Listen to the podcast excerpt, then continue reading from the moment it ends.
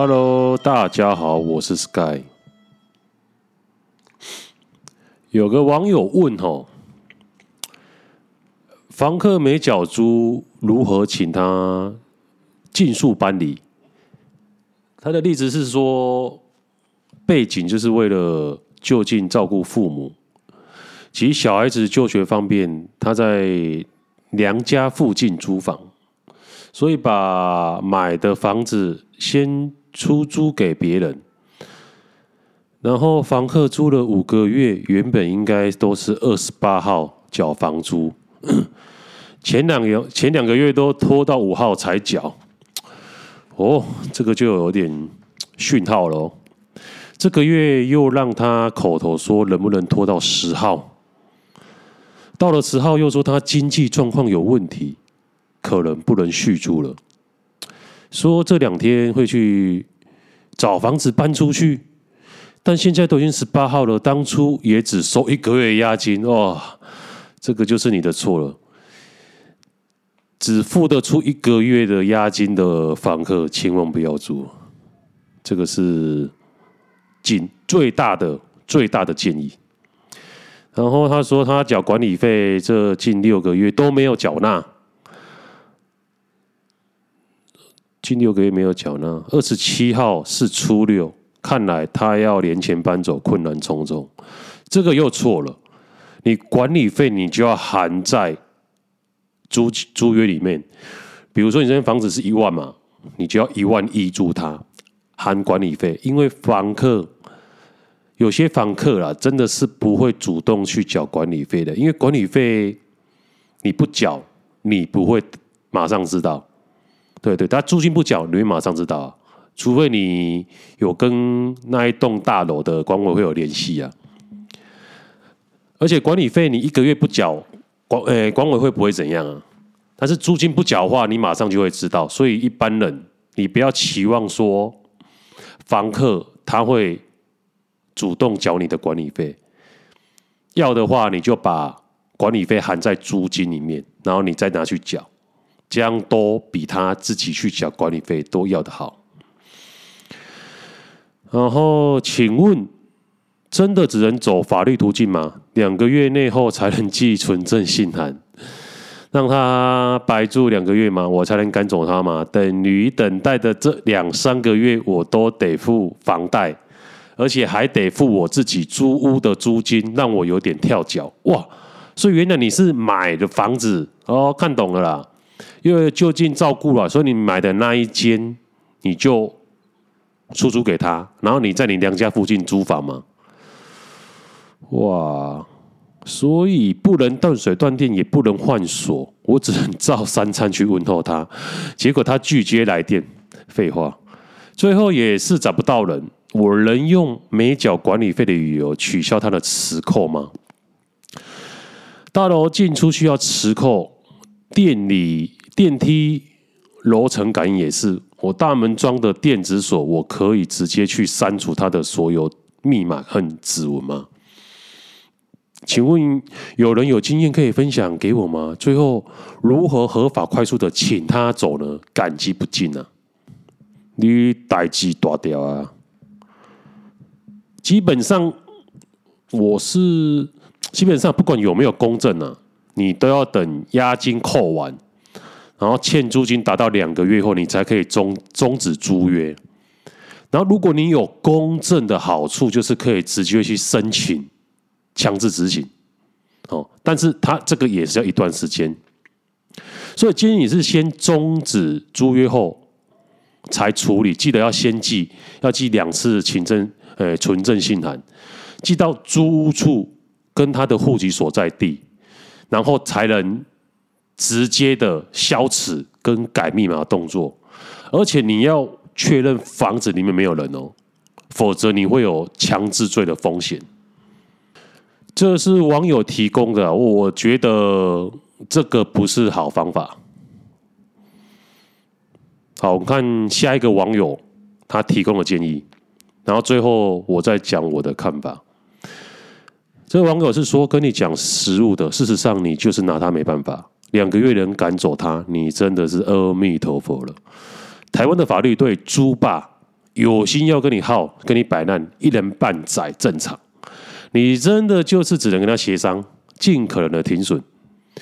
比如说，请他三十号以前清空搬走，押金你就退他不扣，管理费的部分你就摸着鼻子让自己缴了。超过的话，你要扣他的押金来抵租，给他一点利益，让他看在还有一点钱能拿回的份上下，想办法让他以最快的时间搬走，千万不能拖，越拖他就越会摆烂。没错。至于有人说什么断水断电挖沟的，你讲的要合法，去弄它就是不合法了。然后社区大门要磁扣，你敲他齿，他进不去也是不合法。他是说以前朋友租房就遇到一次租霸，跟律师请请教，事实上最好方法就是请他搬走，没错，求他。朋友之前赶走租霸，最后一共花了半年，赔了积欠了六个月租金。六个月租金就是押金加四个月，就六个月。等于说他是赔六个月，是是押金两个月，还有欠租四个月，然后水电费一起，律师咨询费，我靠，然后还给他一个月的租金呢，弄得他现在。给他，没错，哇，他还给他一个月的租金，让他找新的地方租。我一个朋友也是这样，他租他也是出租，然后结果那个人他来租的时候哦，是用叫他朋友来帮他租。有些人说啊，你可以筛筛选这个这个房客啊，问题他是叫他朋友女生出面帮他租。啊，等他住的时候，是他先生进去住进去，你又奈他何？啊，最后发现我朋友就去，他好像欠了两三个月，就是都没缴啊。好朋友就就去报警了，啊，报警然后他就偷看看，偷看到结果，这个人哦是有枪炮前科的。我我我我朋友最后做法就是也是。付他一个月的租金，然后他欠的租都不用他还了，然后一个月给他说叫他搬出去别的地方，也是跟他讲一样啊，嫁祸给下一个房客啊。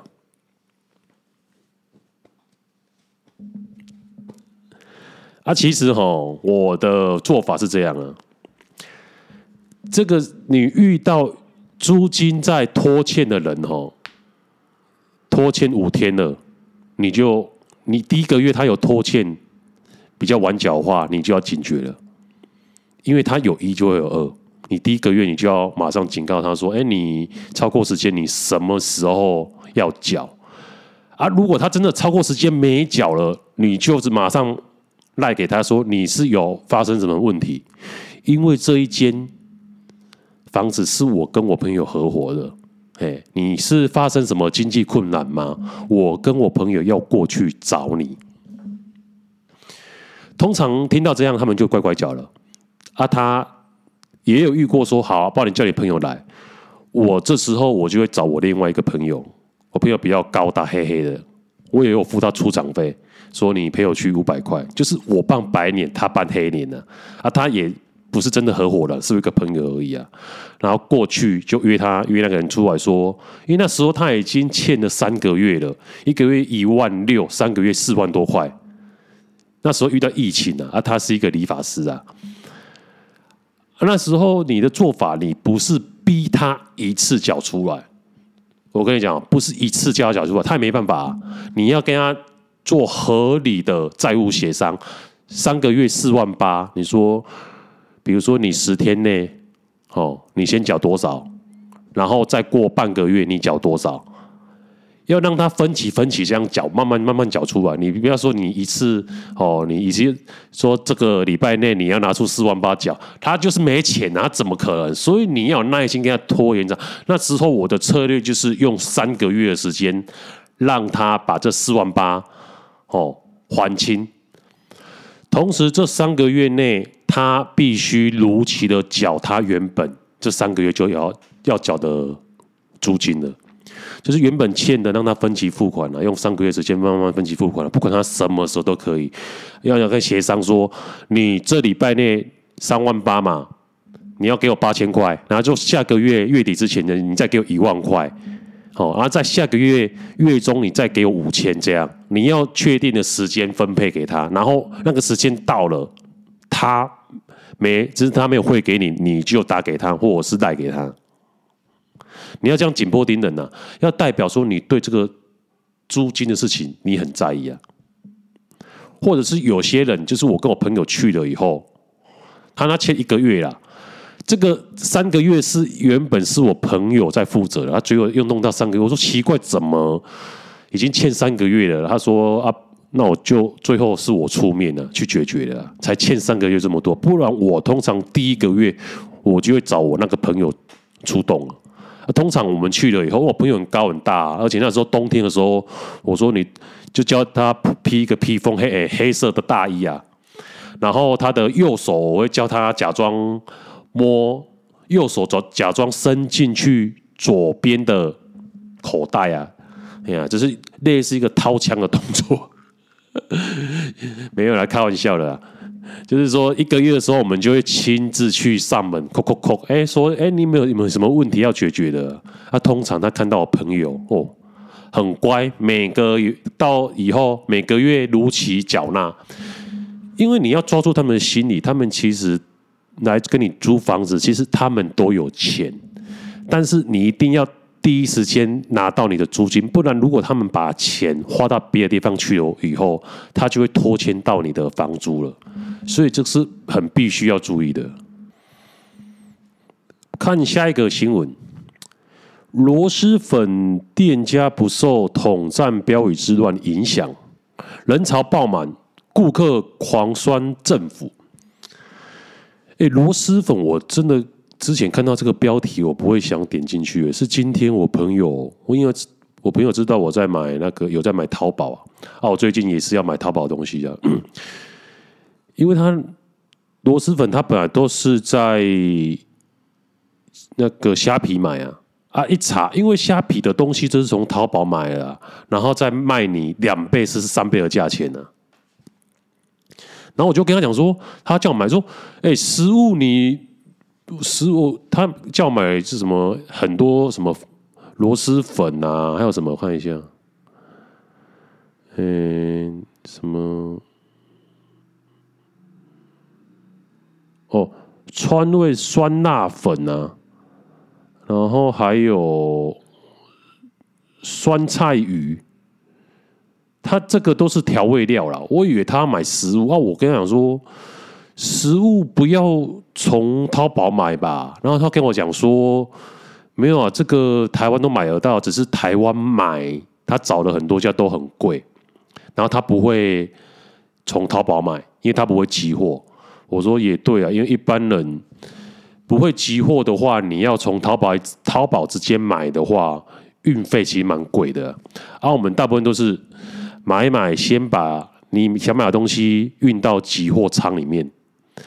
然后集货仓再统一寄到台湾，那这样就不会是一件一件的。如果你一件的话，直接跟商家买的话，那运费可能你这一件就要一两百了，对不对？不，不管你多重啊，啊，你把所有你想要的货物一起寄到一个集货仓，他们有专门从台湾。做海运到嘛，从大陆做海运到台湾的，你把你全部的东西，它是称斤称两的，它不是算件的，称斤称两的。那这样的话，运费也可能五，买很多也可能运运费五百至一千，啊，总比你买单件的运费就两三百要便宜多了。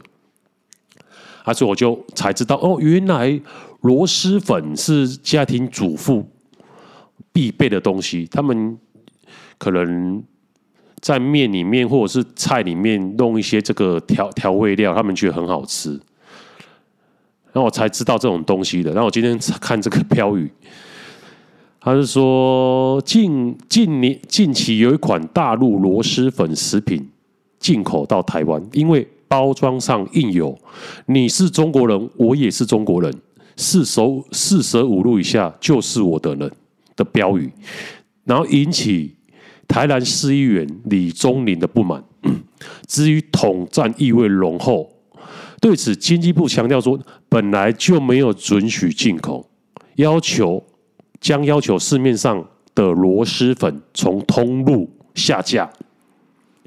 而结果，新闻记者实地走访台北市的螺蛳粉店家，发现生意并未受影响。民众也表示，只要东西好吃，管它是从哪里进口的，并说政府当我们是白痴吗？不会去分辨吗？弱智政府。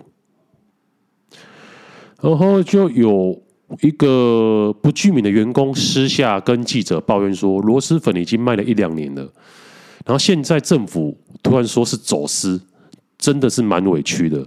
该名员工还表示，对面的标语就是一些有趣的俏皮话语，类似台湾某知名饼干包装或饮料包装上的文青文字，不解为什么会被引申在统战的意涵。对，你这个是要怎么进啊？你你你这个也没有罚，也没有罚则啊。而你一般民众要买的话，就直接从淘宝直接直接进货来，你也不可能说到海关的时候，海关一包一包帮你打开，说：“哎，你这是这个是螺蛳粉，你是不能进口，也不可能啊。”他也没有那个能力啊。唉，所以这个真的是在打意识形态而已啊。但是这个这个蛮夯的哎哦。而且我是今天下单的，可能要年后才拿得到。我年后吃看看，再再跟大家分享哦，这个螺蛳粉到底有多好吃。来讲，Come on！好，来看下一则新闻：法拉利姐成名十周年，粉丝暴挤庆生会。我靠，这么屌！法拉利姐张婷婷日前选在生日时举行粉丝见面会，同时也是庆祝她成名十周年。据悉，原本场地只容纳得下十五名粉丝，因为报名太过踊跃，有二十八个人报名，最后来了二十一位粉丝，完全坐不下，部分粉丝还得坐在小凳子上。我真的是爆满，法拉利姐也热情的开唱回报粉丝，现场气氛热烈。哎，看她的照照片哦，她的粉粉丝女女粉丝有些还蛮正的哎，你大家可以 Google 一下。她右边那个，但是我右怀疑她右边那个女生应该是有做过医美。然后还有人说，最左左上啊，左上那个戴口罩那个女生蛮漂亮的，眼睛蛮漂亮的啦。啊，不知道脱口罩是怎样啊。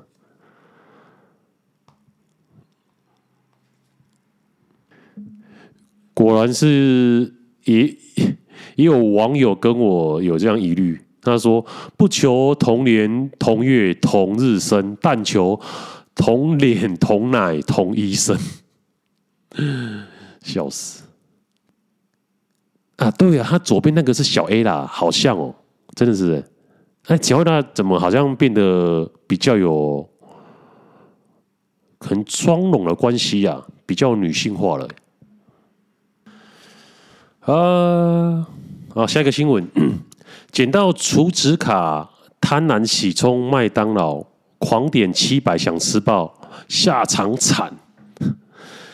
在高雄有一个四十一岁的陈姓男子，白天在路边捡到一张余额六百二十五元的麦当劳点点卡，晚上开心的到麦当劳狂点七百多元的餐点，结账时结账时发现储值卡里面没钱，只好掏出千元钞票来付账。原来是失主发现卡片遗失了，急忙将卡片中的钱转出来。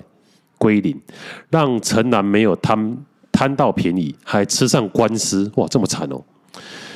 高雄地院审理依侵占遗失物罪，处陈男罚金五千元，可易服劳役五天，全案还可以上诉。哇，所以他是原来的失主，还去告他哦。看有有没有这么险啊？判决指出，陈男在去年的二月，哇，快快要一年了哎。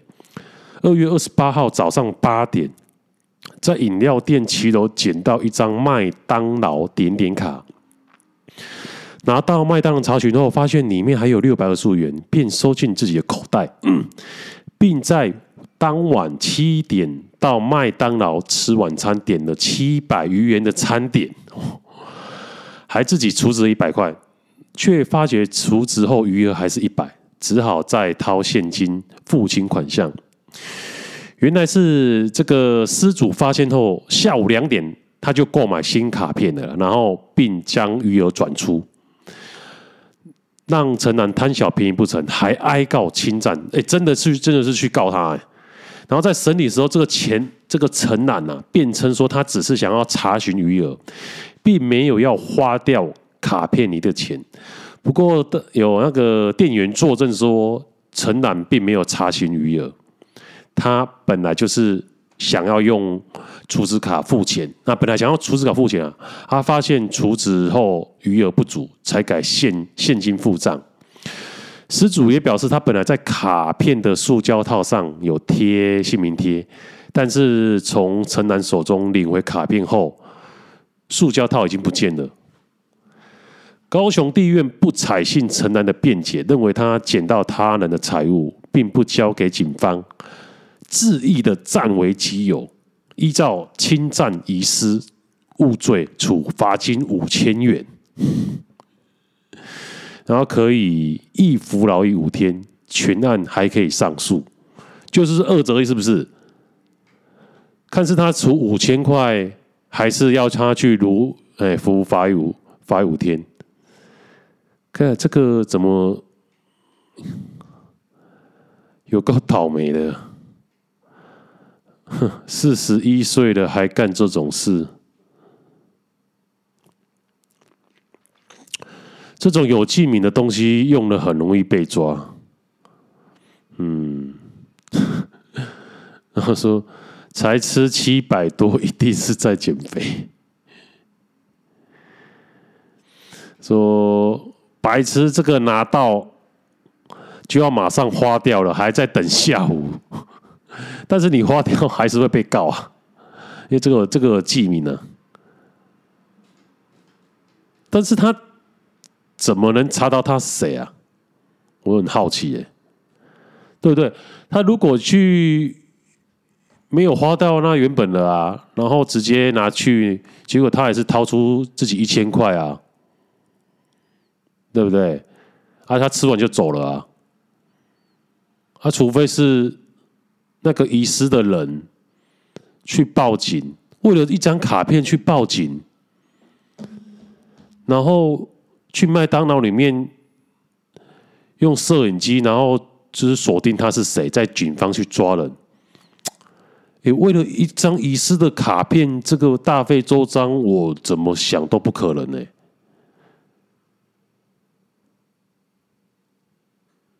对啊。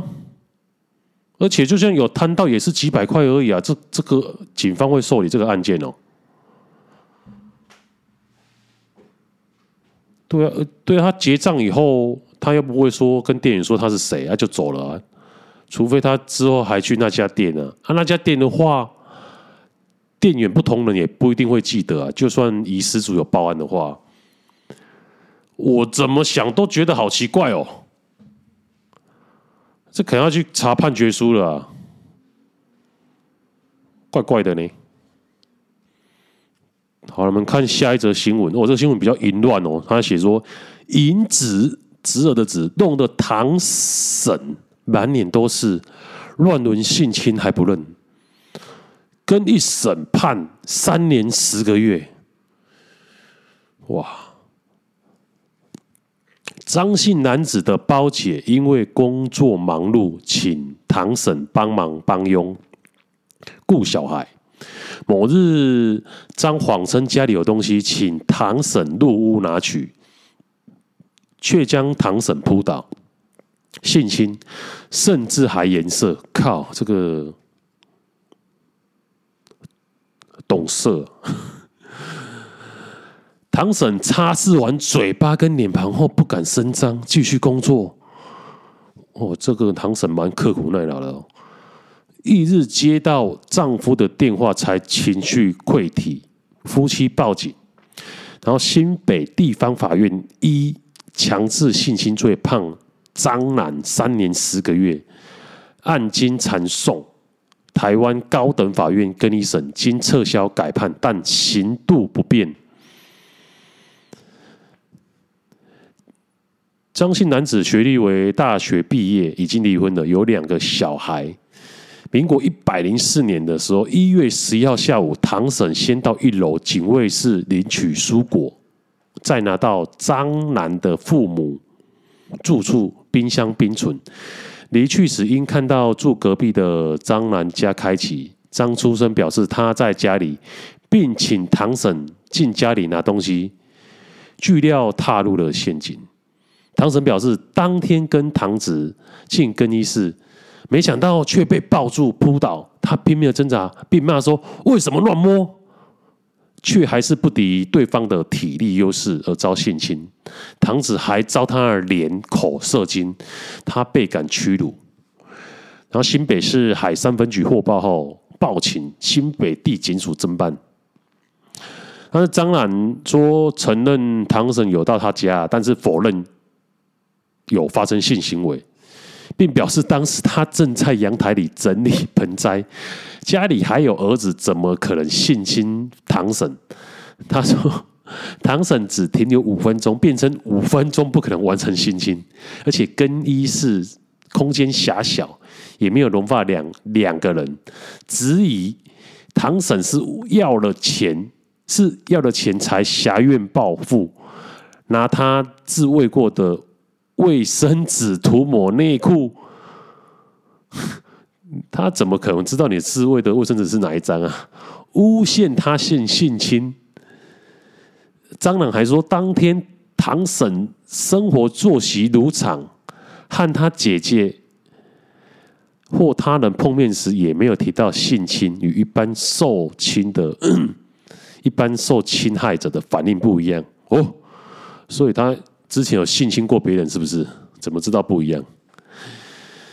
被害人丈夫称，每天都会和妻子通电话。案发当天，他就觉得妻子怪怪的，原本以为对方在生气。隔天再通话，妻子声音沙哑，哭着说被堂子性侵。他表示一定要报警。被害人曾向社工表示，担心破坏亲友间和谐。法院审理时，虽然张的胞姐等证人说唐婶有说谎的习惯，但法院认为他们指称的说谎是交代的工作没做，并不能因此认定唐婶没有被性侵。而且地院认为，因为贫富悬殊。唐省为了赚钱而北上寄人篱下，而张姓堂子拥有高阶层的社会经济资源，却为了性欲自置为雇主之地而违反唐省意愿性侵，犯后却又不认罪，反指对方构陷，所以判他三年十个月。然后高审前审逆转改判张无罪，但。我看这个是怎么怪怪的啊？但最高法院认为无罪的理由有诸多疑点，撤销，发发回高院。高院更一审虽也撤销一审判决，但仍依强制性交罪判张男三年十个月徒刑。爽啊！对啊，这一百零四年的事情，竟然搞到一百零这一百零二年了，哎，八年哎，我的天呐！然后高院还弄了一个无罪，他说网友说可能法官被遭贿赂了，有够扯的，我靠！哦，有人说是对方不承认你有性侵呐，啊，加上证据力薄弱啊，所以才会反复的改判呐。那这个有道理。那有可能一审判无罪，就可可能他当下没有把证据率，比如说精子啊，或者去法院验伤啊，保持证据率，所以法院觉得证据率薄弱，所以判无罪。但是被人家上诉了，上诉到高等法院，高等法院觉得有罪了，哎，还是要依照高等法院嘛。哎，没办法，这个就是做什么事情。而且你这种性侵犯真的抓进去关，因为他们都称性侵犯为香蕉，他就会第一件事被关的时候，房房房间那些其他犯什么杀人罪的啦、掳人罪的啊，或者是毒品啊，他们最讨厌这种人啊，他们就会第一天就会叫你对着那个牙膏，你知道吗？黑人牙膏对着黑人牙膏，先打十次十次手枪，打到你脱皮为止，甚至会用菜瓜布去撸，把那个性侵犯的弟弟撸撸到他脱皮流血。